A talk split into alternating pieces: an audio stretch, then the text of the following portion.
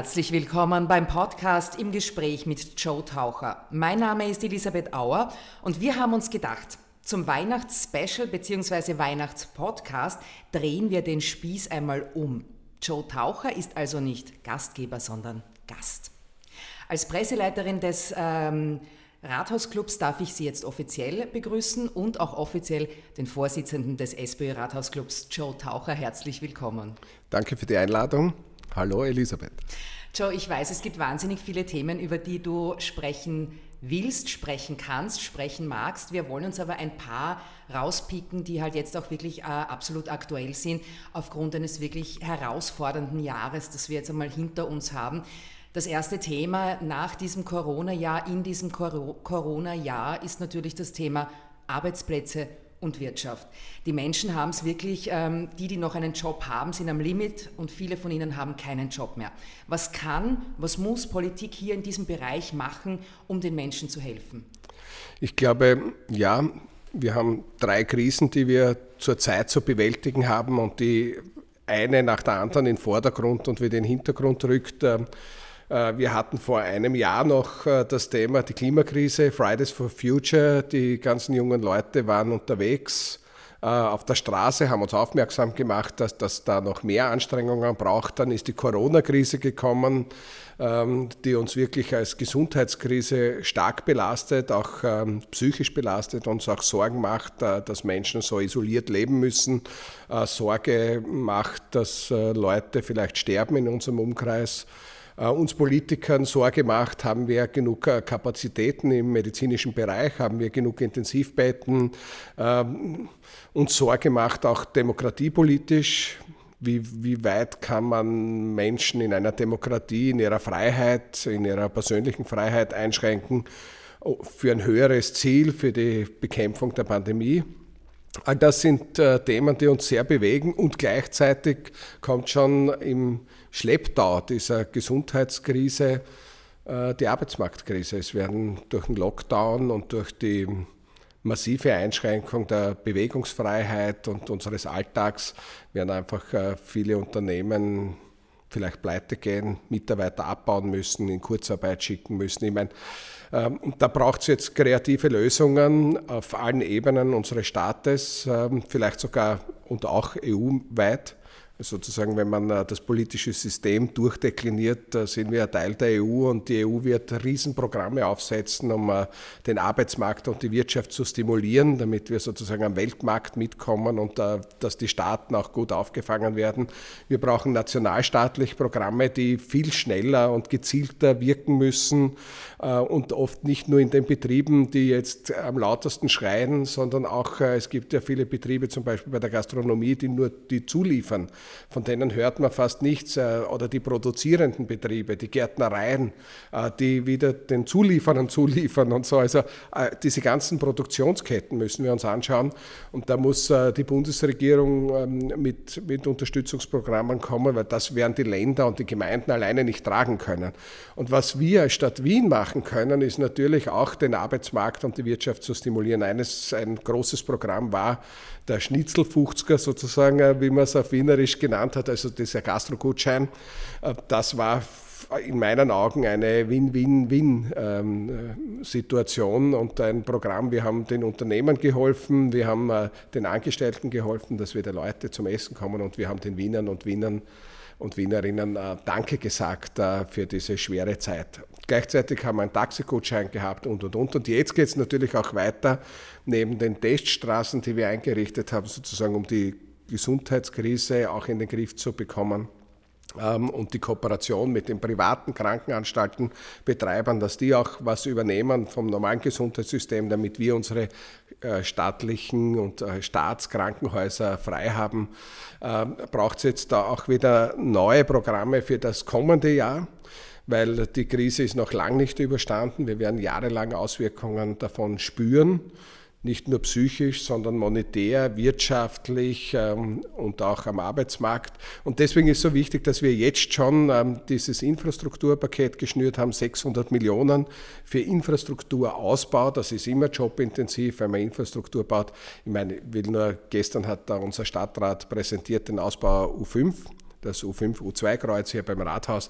Ich meine, das ist, sind alles Jobmotoren einerseits für, für, äh, für Planer, für Baustellenleiter, für Arbeiter und Arbeiterinnen, weil für die Zulieferer und und und. Also das sind Ketten. Und natürlich, wenn die Leute was verdienen, gehen sie auch wieder einkaufen und konsumieren sie auch. Also wird es dann auch im Dienstleistungssektor auch Auswirkungen haben.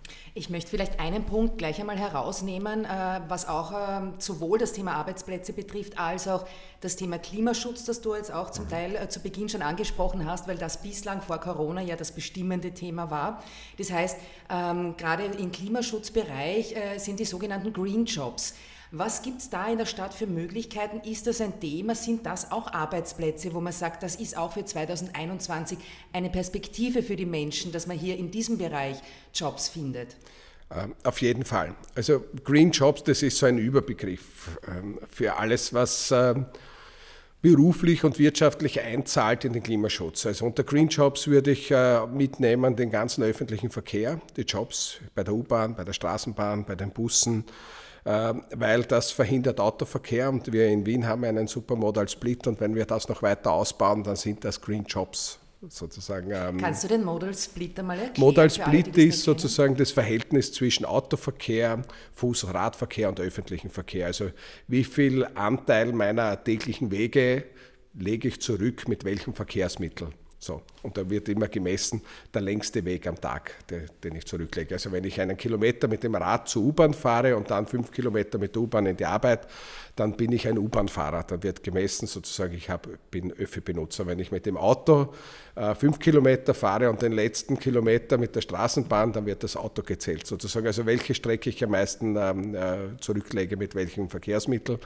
Äh, da haben wir geschafft von, ich glaube in den 90er Jahren, Ende der 90er Jahre hatten wir 40 Prozent der Wege wurden mit dem Auto zurückgelegt in unserer Stadt. Mittlerweile sind es 27 Prozent nur mehr und 40 Prozent werden äh, mit öffentlichen Verkehrsmitteln zurückgelegt. Das ist Was ein, ist das Ziel bei dieser Aufteilung? Ja, das Ziel wäre, dass wir den Autoverkehr vielleicht auf 20 Prozent bringen und den Öffi-Verkehr auf 50 Prozent, den Radverkehr vielleicht auf 20 Prozent und, und Fußverkehr. Ähm, damit wir sozusagen die CO2-Emissionen noch weiter zurückbringen. Das können wir machen, auch mit Green Jobs, weil wir Mobilitätsstationen ausbauen. Das heißt, für die Last Mile nehmen wir Sharing Mobility. Das heißt, man, nimmt ein, ähm, man teilt sich ein Rad, so wie die Citybikes, mit anderen und fährt die letzten Meter bis nach Hause mit Citybike oder mit einem Roller oder mit einem E-Auto der Stadt. Apropos äh, Klimaziele, ähm, ist es nicht ein zu ambitioniertes Ziel, wenn ich jetzt an das Koalitionspapier der Fortschrittskoalition denke, wo drinnen steht, Wien soll bis 2040 klimaneutral sein? Ist das in der Realität wirklich zu schaffen? Ja, ich zweifle selber dran. So, das ist ja natürlich ja, warum schreibt man es da nieder, wenn man zweifelt? Ja. Das wäre die nächste Frage, wenn ich sie vorwegnehmen darf. Ausnahmsweise. Äh, ausnahmsweise, ja. Na, ich habe das natürlich mit unserem Klimarat, mit ähm, Helga Kromkolb diskutiert, auch mit Janet aus dem Klimarat Wetterpark ähm, und mit dem Robert Lechner Ökologieinstitut. Wissenschaftlich, die Wissenschaftler äh, diskutieren nicht unbedingt, ob es für uns demokratiepolitisch möglich ist, äh, die Menschen mitzunehmen, ob wir es äh, wirtschaftlich schaffen, die Investitionen äh, zu heben, um, um diesen gesellschaftlichen Umbau zu schaffen. Die Wissenschaft sagt, was braucht es sozusagen, um das 1,5 Grad Erwärmungsziel, dass es nicht mehr ist, also nicht 2 Grad, 3 Grad im Jahresmittel, was braucht es, um das zu erreichen? Und bis wann muss das äh, geschafft sein, damit wir dieses, ähm, dieses 1,5 Grad Ziel halten können? Und nur das sagt die Wissenschaft. Und jetzt ähm, sind wir in der Politik natürlich und auch in der Wirtschaft, glaube ich, in einem Zwiespalt. Wir wissen, es wird ganz schwierig sein, das umzusetzen. Ähm, gleichzeitig glauben wir der Wissenschaft, also ich bin ja kein Verschwörungstheoretiker der, oder, oder ein Klimawandelleugner, ich weiß ganz genau, dass die Wissenschaft recht hat. Es ist auch keine Diskussion mehr international, äh, dass ähm, anthropogen, also menschgemacht, äh, der Klimawandel und die Erderhitzung angetrieben wird. Das wissen wir, das wird nicht mehr diskutiert in der Wissenschaft, das wird vielleicht auf Facebook diskutiert von Blasenleugnern. Na, Verschwörungstheoretiker gibt es ja Wie immer. auch also immer, das, bei äh, allem gibt es das. Die wird man nie eines Besseren Genau, die gibt es in der ja. Demokratie, das gibt es jetzt beim Coronavirus überall. Aber wir wissen, das ist so. evidenzbasiert. So. Aber wie groß ist die Bereitschaft, äh, glaubst du, der Menschen da aktiv mitzumachen? Die Menschen, die jetzt ganz andere Sorgen haben, die sich jetzt um ihren Arbeitsplatz sorgen, die sich um Corona, um Gesundheit sorgen etc. Ich glaube, das, ist das ist genau die Herausforderung für die Demokratie und für die Politik, äh, der wir uns stellen. Deswegen haben wir dieses ähm, äh, Klimaneutralitätsziel mit 2040 auch festgeschrieben, um uns wirklich ein ambitioniertes, wissensbasiertes Ziel zu setzen. Und jetzt müssen wir natürlich die Instrumente dafür ausbauen. Das heißt, demokratiepolitisch äh, mit Bürgerräten, mit ganz stark noch mit ähm, lokale Agenda Menschen einbeziehen, weil wir, ich bin ein absoluter Feind von einer Ökodiktatur, dass wir sagen, so ist es und jetzt fahren wir strukturpolitisch durch mit Verordnungspolitik und mit Gesetzen verbieten, das Auto verbieten, in der Wirtschaft die Emissionen. Da werden wir uns ruinieren und die Menschen werden Widerstand leisten, weil wir wollen ein gutes Leben haben. Das heißt, wir brauchen ganz viel Bewusstseinsbildung und ganz viel äh, finanzielle Ressourcen auch, um auch technisch innovativ zu werden, um auch zum Teil die Dinge technisch zu lösen. Aber wir müssen sie demokratiepolitisch lösen, dass die Menschen das verstehen, weil natürlich, äh, wie man immer sagt, äh, der Kragen ist mehr näher als der Ärmel äh, oder, oder der Rock so wird es den Menschen auch näher sein, ein Job, guter Konsum, schöner Urlaub, ein schönes Auto, wie auch immer, als wie eine Klimakrise, die vielleicht in zehn Jahren erst ist. Aber ich glaube, das Bewusstsein ist, ist durchaus in der, in der Bevölkerung auch schon da. Bildung ist natürlich das eine, äh, das du schon angesprochen hast hier und auch ähm, ein Miteinander. Das geht nur, es kann nur ein gemeinsamer Kraftakt sein. Äh, du hast ganz kurz etwas angerissen, wo ich bitte, dass du uns das einmal erklärst, weil ich glaube, viele verstehen das vielleicht auch gar nicht, worum es dabei geht. Was ist die lokale Agenda 21? Ja, die lokale Agenda 21 ist äh, ein Folgeprogramm. Wir haben in den 70er Jahren des vorigen Jahrhunderts hat's, äh, eine Studie von Club of Rome gegeben, äh, das, die Grenzen des Wachstums. Damals hat man schon gesagt, wir müssen mit den Ressourcen ordentlich umgehen, sonst werden sie uns ausgehen, weil seit wir auf den Mond geflogen sind, wissen wir, dass wir auf der Erde auf einer Kugel leben, die endlich ist und nicht unendlich. Und das heißt, wir müssen die Ressourcen, den Ressourcenverbrauch anpassen. Und in, in der Folge hat es äh, weltweit Diskussionen gegeben, wie schaffen wir das im 21. Jahrhundert so mit unserer Erde umzugehen. Und da hat es 1992 einen UNO-Beschluss in Rio de Janeiro gegeben, die Agenda 21, also was zu tun ist für das 21. Jahrhundert. Und ähm, damals hat man gesehen, da haben 189 Staaten unterschrieben, dass sie das tun. Das war eine Willensbekundung. Äh, aber wir haben dann ein paar Jahre später gesehen, wenn man das nicht runterbricht auf das Lokale sozusagen, think global, also denk global auf unsere Kugel, wo wir drauf leben, äh, aber act local, also handle lokal vor Ort. Und deswegen hat man die lokale Agenda, also was lokal vor Ort zu tun ist für das 21. Jahrhundert im Sinne einer nachhaltigen, einer zukunftsfähigen, ressourcenschonenden Entwicklung.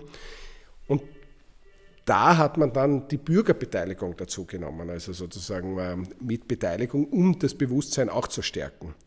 Und äh, da hat man dann sehr schnell ähm, überall in den Gemeinden, wir haben ja jetzt, ich glaube, an die über 6000 äh, Gemeinden in Europa, die da mit tun, über 500 in Österreich, äh, die lokale Agenda-Prozesse machen. Da hat man immer ein Leitbild, wo will man hin, ein Zielbild entwickelt. Und manche sind gescheitert sozusagen da schon ähm, beim Zielbild, und das war dann aus so wie man manche Firmen halt ein Leitbild schreiben, aber das nie umsetzen. So kann Was man dann halt nie gelebt ist. Also nie gelebt. Ein Papier, das irgendwann einmal in der Schublade landet. Genau. Mhm. Und deswegen hat man 2002 dann in Johannesburg den nächsten großen UNO-Gipfel gemacht. Ähm, äh, und der hat geheißen Local Action 21. Also mhm. sozusagen, es muss in die, ins Umsetzen, ins Handeln gehen. Und dieses, die lokale Agenda, wir haben in Wien 1998 begonnen damit, und das erste Projekt, äh, das wir mit Bürgerbeteiligung gemacht haben, war die Umgestaltung der Turnstiege. So, mhm. Eine historische Stiege. Ähm, das war für die Stadt nicht einfach, sozusagen 1,6 Millionen Euro locker zu machen für ein Bürgerbeteiligungsprojekt. Eine, eine historische Stiege so umzugestalten, dass hinterher noch alle, alle äh, Zwecke erfüllt und noch mehr. Wir haben in die Stiege eine, eine Rollstuhlrampe eingebaut, wir haben in die Stiege einen Trinkbrunnen eingebaut, wir haben in die Stiege Grünpflanzen eingebaut sozusagen.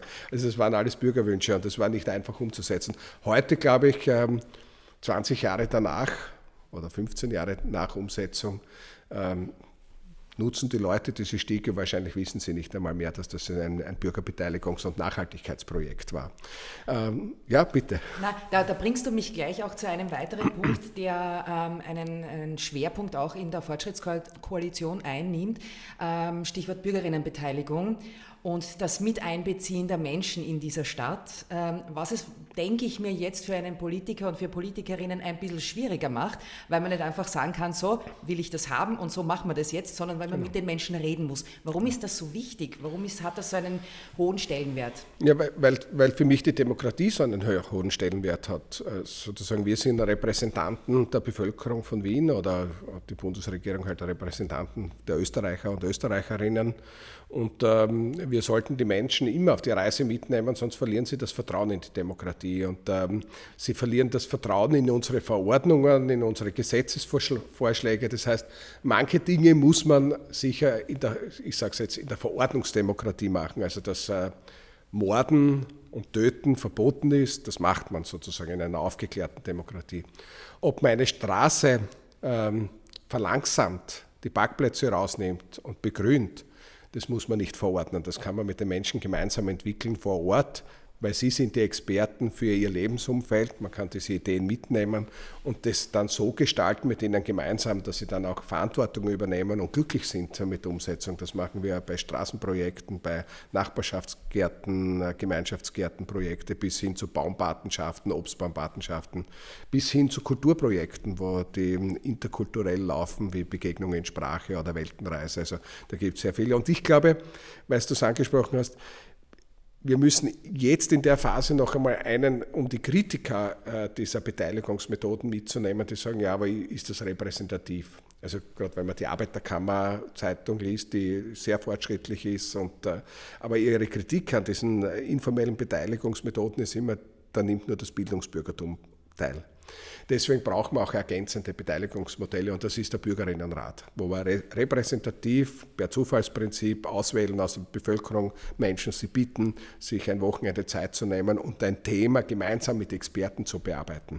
Vorarlberg hat zum Beispiel die Tourismusstrategie eine ganze Landesstrategie erarbeitet mit Bürgerinnenräten, hervorragend. Wir haben ein Leitbild Kagran erarbeitet in der Donaustadt mit Bürgerinnenräten. Und die Bürgerinnen stellen dann ihre Ergebnisse in einem Bürgerinnencafé der Bevölkerung, die vielleicht nicht so viel Zeit hat mitzuarbeiten, wieder vor und diskutiert es dann noch einmal. Also das sind so Mischungen zwischen repräsentativer und informeller Demokratie. Es gäbe noch eine Menge zu besprechen, Joe, und äh, es gibt viele Bereiche, wo du wahnsinnig viel erzählen kannst ähm, und auch woran ihr gerade arbeitet. Aber vielleicht möchte ich jetzt abschließend einen Schwenk jetzt noch machen in die ruhige und besinnliche Zeit, die jetzt vor uns steht. Äh, und wollte oder bitte um ganz kurze äh, Antworten auf die Fragen, weil man dich natürlich auch für alle, die dich persönlich oder nicht so gut kennen, äh, ein bisschen einen Eindruck von dir zu bekommen. Ähm, was wärst du eigentlich geworden, wenn du nicht Politiker geworden wärst? Förster. Kurze Antwort. Kurze Antwort, sehr gut. Äh, welchen Ausgleich hast du zur Politik? Ähm, Garteln, Radfahren, Lesen, Kochen. Womit kann man dich so richtig auf die Palme bringen? Mit Erpressung. das mag ich überhaupt nicht. Und ähm, äh, abschließend jetzt noch, wie verbringst du die nächsten Tage, die nächste Zeit, die Feiertage und den Jahreswechsel? Naja, zuerst die ersten Tage werde ich viel schlafen. Es war intensiv jetzt mit dem Wahlkampf, Regierungsverhandlungen, Angelobung, Stadtregierung und und und Budget jetzt noch und jetzt noch die letzten äh, Beschlüsse vor Weihnachten, damit alles gut steht.